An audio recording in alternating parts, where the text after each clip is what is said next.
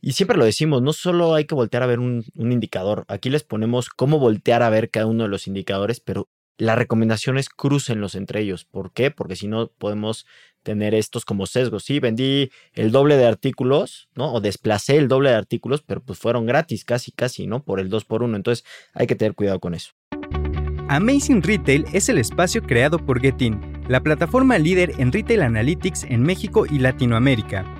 Si quieres posicionarte por encima de tu competencia, toma tus decisiones estratégicas con los benchmarks personalizados de Getin. Monitoreamos más de 3.000 puntos de venta en México en diversos sectores del retail. Abre tu siguiente sucursal en las zonas que ya frecuentan tus clientes potenciales. Para más información, contáctanos. Escríbenos a contacto.getin.mx. No desperdicies las ganancias de tus tiendas y capitaliza su rendimiento.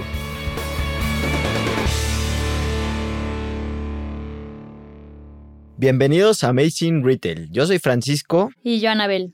En el episodio pasado hablamos sobre algunos pronósticos sobre lo que podría suceder alrededor del Buen Fin 2021 con base en el análisis de los datos históricos.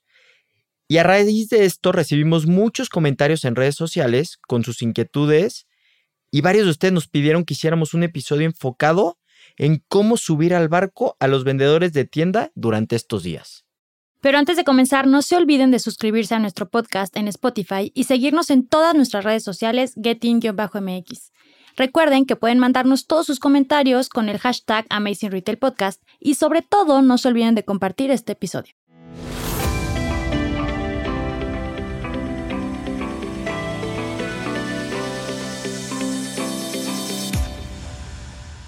Y bueno, Anabel, pues para empezar, creo que es importante arrancar dándole una mención especial al staff de tienda, al staff, a los vendedores, a nuestros colaboradores, a los que están día a día ahí, a los que ponen la cara y están en contacto con nuestros clientes o con el cliente final, ya que es el recurso más importante y el que debe de tener todos los elementos necesarios para poder hacer una venta y para poder desempeñar su trabajo de la mejor forma posible.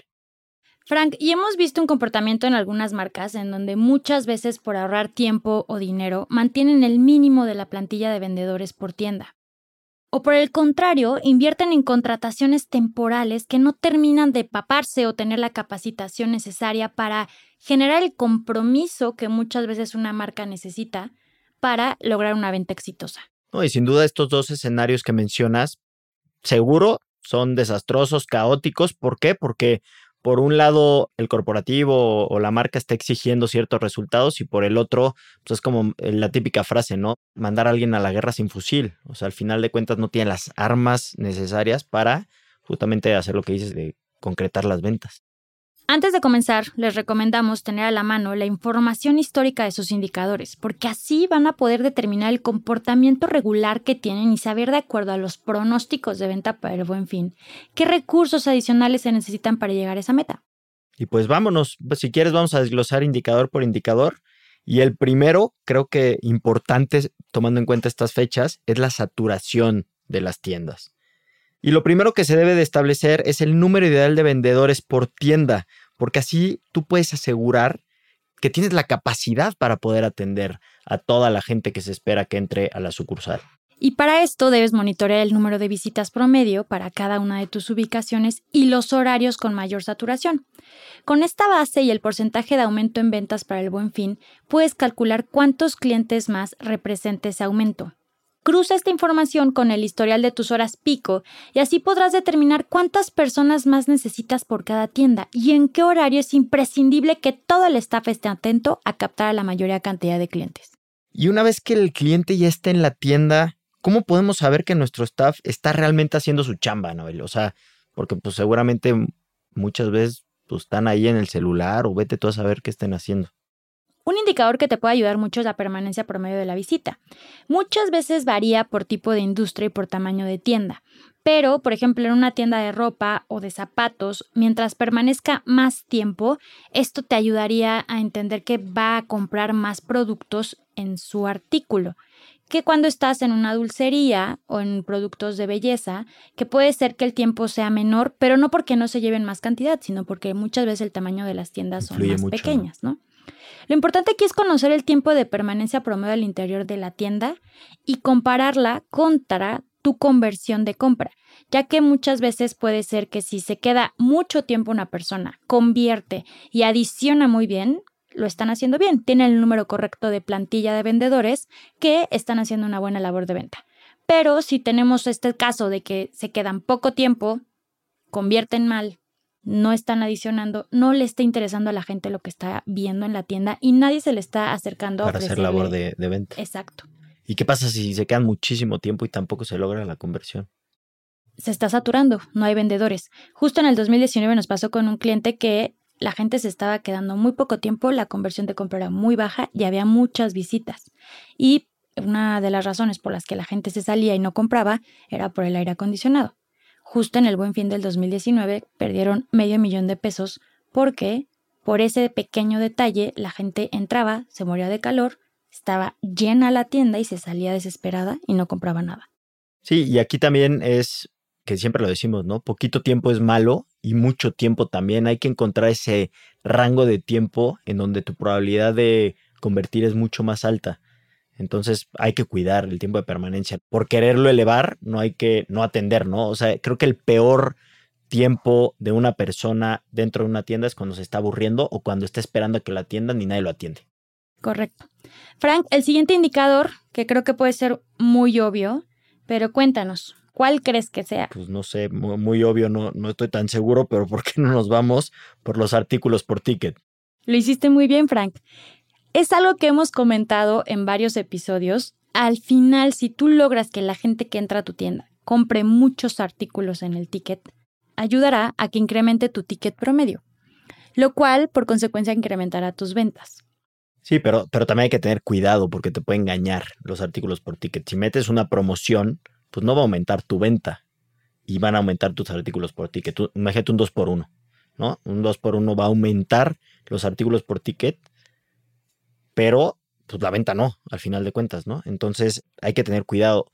Y siempre lo decimos, no solo hay que voltear a ver un, indicador, aquí les ponemos cómo, o les, lo que estamos platicando hoy en el episodio de hoy es cómo voltear a ver cada uno de los indicadores, pero la recomendación es crucenlos entre ellos. ¿Por qué? Porque si no podemos tener estos como sesgos. Sí, vendí el doble de artículos, ¿no? O desplacé el doble de artículos, pero pues fueron gratis, casi, casi, ¿no? Por el 2 por 1 Entonces hay que tener cuidado con eso. Que es algo que hemos platicado también en otros episodios en donde vale mucho la pena hacer una estrategia en donde hagan un combo, en donde estén desplazando artículos que te generen más margen, artículos de precio alto y artículos que quieras desplazar, porque de esta forma estás cumpliendo la lógica de adicionar muchos artículos en el ticket y estás ganando dinero no solamente estás adicionando artículos muy baratos, que es lo que tú estás comentando. Y también algo que me gustaría como recordar es que para este buen fin ya empezamos a ver también un comportamiento más parecido a lo que era antes en cuanto a que la gente ya compara productos y ya entra a una tienda y probablemente va a entrar a un par más para comparar el precio o la promoción, el deal que está buscando, ¿no? Entonces la gente ya pues ya no era lo que hace unos meses vimos, hoy ya está regresando ese comportamiento de que cuando una persona va a un espacio comercial, pues ya no solo se mete a una tienda a, ver un producto, sino que ya recorre más de una tienda buscando, pues en el caso del buen fin, obviamente van a ir a buscar ofertas y promociones, eh, etcétera, ¿no? Correcto. Entonces la pregunta aquí es, ¿cómo sabemos que el vendedor sí está haciendo la labor de venta, Frank? Pues es una gran pregunta y creo que es lo más importante porque pues ya lo comenté un poquito, la respuesta es que tenemos que hacer un cruce entre el número de artículos por ticket, la conversión de compra, ¿no? Y obviamente no podemos dejar de lado la venta total en cuanto a dinero. Y para todos los que no lo tienen muy presente, me gustaría aclarar que la conversión de compra es el porcentaje que nos indica cuántas personas de las que entraron a la tienda realizaron una compra, se fueron con algo en las manos. Entonces, Frank, lo que estás diciendo es que entre mayor sea la conversión de compras, se puede inferir que los vendedores están realizando una buena labor de ventas, ¿no? Y aparte, se está incrementando el número de artículos en el ticket. Entonces, ahí se puede estar entendiendo que están cerrando en una muy buena proporción y en buena cantidad de artículos los vendedores. Y otra cosa que yo metería a esa ecuación es el ticket promedio, ¿no? Porque tú, ya lo dijimos, puedes tener muchos artículos, pero todos de promoción y pues tu ticket promedio tampoco se eleva tanto. Entonces ahí es la partecita de ventas que yo les decía que no hay que dejar a un lado. Entonces, digo, como resumen, yo voltearía a ver tres indicadores principales, ¿no? Conversión de compra, artículo por ticket y ticket promedio. Frank, ¿pero qué crees? Te tengo una sorpresa más. Hay otro indicador que no necesariamente está relacionado al desempeño del staff, pero que podemos monitorear que sea como un complemento para tomar una decisión precisa en ese momento. Pues ya, ya dinos porque nos tienes nerviosos. La conversión de atracción sería un buen indicador para monitorear al staff este buen fin. ¿Y cómo? ¿Cómo le hacemos? La atracción nos dice qué tanta gente de la que está afuera está siendo captada por tu vitrina, por la promoción, para que visite tu tienda. La mayoría de las veces la vitrina o el display está determinado por el departamento de marketing. Pero si durante el buen fin el porcentaje de atracción es bajo y no está invitando a la gente a entrar, puedes cambiar de una forma rápida y estratégica tu aparador, los productos, para que empieces a monitorear hasta por hora qué está siendo más atractivo para que la gente entre a tu tienda. Esto nos puede hacer que la vitrina sea un aliado muy bueno para este buen fin. Y Frank, estamos llegando al episodio 58. Y ya casi al final de este episodio, ¿y con qué te gustaría cerrar? Pues mira, yo lo que me gustaría decirles o que se quedaran es pues el cruce, ¿no? Que ya lo mencioné, el cruce de los tres indicadores que considero yo son los más importantes para ver la eficiencia de una tienda, que es conversión de compra, artículos por ticket y ticket promedio. Y si los tres van caminando hacia arriba, pues seguramente van a llegar a los objetivos las tiendas, ¿no? Y si no van caminando hacia arriba, creo que hay que ajustar muy rápido. Y conviene ajustar, ¿no? Porque no hay que dejarnos engañar en que, ah, mira, voy muy bien en conversión de compra y voy muy bien en artículos por ticket, pero mi ticket promedio es diminuto. Al final de cuentas no vas a llegar a la venta esperada y entendemos que todas las tiendas necesitan cubrir cierta rentabilidad. Entonces, vean los tres indicadores y ajusten en el que tengan que ajustar sin miedo.